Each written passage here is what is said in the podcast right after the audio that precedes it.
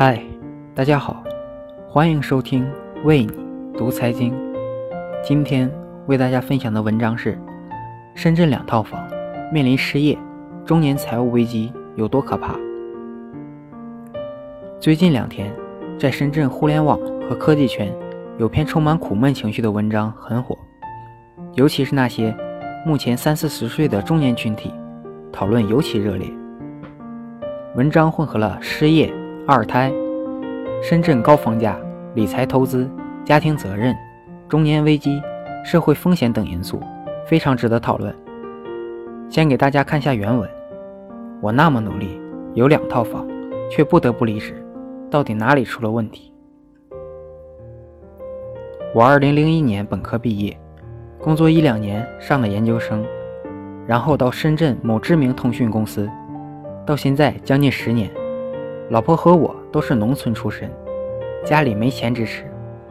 二零一零年，辛辛苦苦攒点钱，在坂田买了套二手房，当时大概是一百二十万，每个月房贷六千元。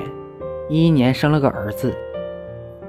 一六年政策开放，响应国家号召，又生个女儿。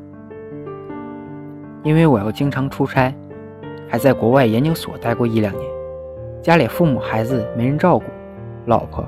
不得不辞职在家照顾。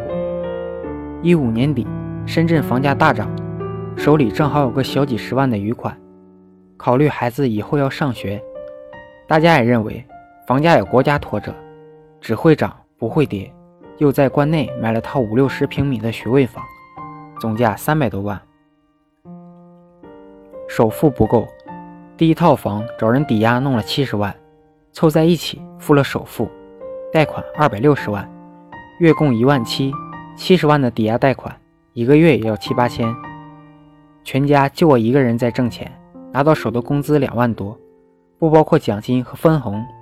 因为两套房贷加上抵押贷款就三万了，奖金用来补贴家用，日子过得紧巴巴。但想到自己在深圳有两套房，心里也会安慰很多。一般分红大部分用来购买股票了，现在持有大概十几万的股。前段时间公司安排出国，当时考虑家里条件去不了，后来 HR 就找我谈话，希望我主动离职。看现在的样子，不离也很难，公司总有理由让你离职，不行就打个 C，末尾淘汰了。与其闹来闹去的离职，不如舒舒服服的好聚好散。而且至今也没有发现谁闹着就不被离职的。其实我的绩效还不错的，也得过多次 A。因为我深知，农村出来的孩子不努力就更没有出路。我能走到今天，是公司给我们创造的机会。最近也在网上投过简历。我们这三十大几的年纪，一般出去做不了高管，企业也不要，面试机会很少。少数小公司面试过了，基本月薪也是税前不到两万，税后房贷都不够，有的。还看不上我。我们在大公司，自我感觉水平不错，视野开阔，但和人家一交流，明显有很大不同。人家小公司，我们这年龄的，即使不是高管，基本产品从前到后啥都懂，软硬件、结构啥都能做。我们则只能做自己专一擅长一段。真正让我们做出产品，需要很多配置协助。小公司也养不起我们这样复杂的玩法。目前看，只能把学位房卖掉。但眼下比较麻烦的事情，现在深圳二手房交易十分低迷，学位房也不好卖。急着卖的话，三百五十万只能卖三百万，还了贷款，杂七杂八的刚好没有了。最后十几万股票离职可兑换几十万，离职补偿已经在前年兑现了，这几十万只能凑合偿还一套房的抵押贷款。就算把学位房卖掉。幸运的找个税前两万、税后一万多的工作，剩下六千的房贷，加上两个孩子上学养家，完全入不敷出。何况税前两万的工作也不好找。现在每天下班看到老婆和孩子都觉得愧疚，夜晚也是辗转难眠。今天这个局面也不怪公司。十年来，在公司获得的平均收益已经超出社会水平很多了，企业成本压力同样很大。我们农村出身，能在深圳生儿育女，有房有家已经不错了。当然还有个标致三零七。这么多年来，我时时鞭策自己，从来不敢懈怠，能加班就加班，能早去就早去。领导一点不满，就紧张好多天，生怕丢了工作。可到头来还是不得不离职，入不敷出。那是哪里出了问题？是我不够努力吗？是企业给我的待遇不好吗？还是房价带来的太高生活成本？对于主人公的境遇，有人同情，人到中年不易；有人感慨，房价下人如蝼蚁；也有人不乏居高临下的姿态，弱肉强食的社会，不相信眼泪。对于这件事，某博士是这么想的：主人公被炒后，立马陷入财务危机。从技术层面上看，他犯的致命错误就是买了套二手房，还是借钱凑成的首付。这套房直接带来的是每个月两万五的利息，被炒使得资金流完全截断，这多出来的两万五立马成了无法承受之重。学区房本是一场输不起的赌局，可是他贸然入局了。二，从基本面来看。他输给了变幻多端的市场和政策。由于国家迅速出手的房地产调控和瞬间冷却的市场，他的二手房现在要是急于出售的话，要比入手时低个好几十万。可以想象，要是二套房能按照溢价百分之十的价格卖出，他现在绝对不会那么被动。一年前，接盘侠数不胜数，转卖可轻松获利十万。可惜政策变了，市场变了。三，从个人层面上看，他输给了自己。在大型通讯公司，每年月收入大概五十万，十年的工龄至少位居中层。然而，一旦到市场另谋其职，却意外地发现自己不被市场需要了。年薪五十万的人才完全不是他这一种。他才恍然大悟，过去十年是安安稳稳的十年，也是温水煮青蛙似的十年。事实上。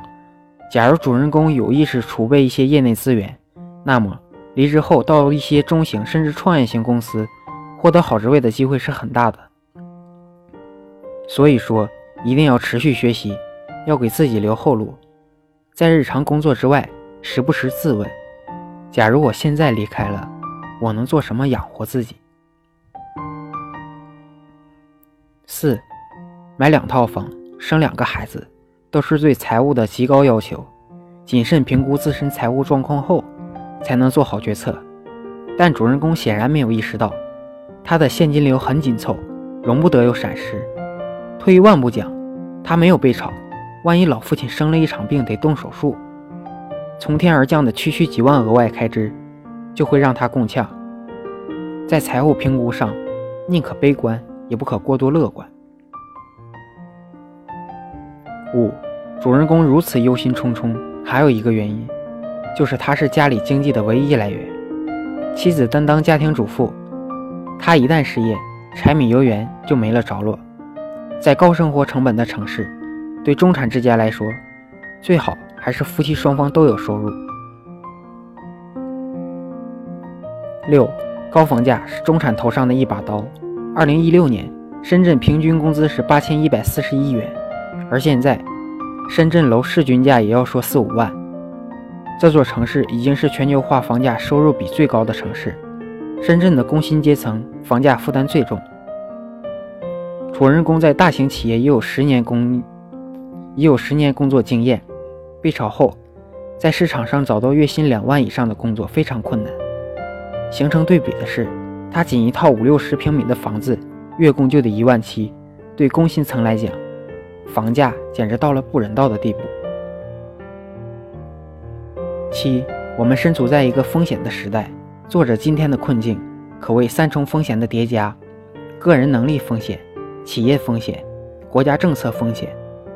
你的个人竞争力可能会被市场淘汰，收益下滑的企业可能要炒掉你，国家楼市政策可能要变。这些风险始终存在，但经常被麻痹的惯性给忽略了。主人公显然忽略了种种风险。风险时代最安全的做法就是做好最坏的打算。八，最后博士还想提醒，在大机构工作，按部就班是常规，工作随便晃动几下，几年就过去了。像主人公那样埋头工作，很容易对外部巨变视而不见，缺乏思考的结果，必定是陷入习以为常的路径依赖。直到有一天，你被狂风般的抛入一个陌生的世界，没有准备的你，如果缺乏对未来风险的认知，也没有做到财务规划，顿然会发现麻烦很大，所以还要跳出固有的思维。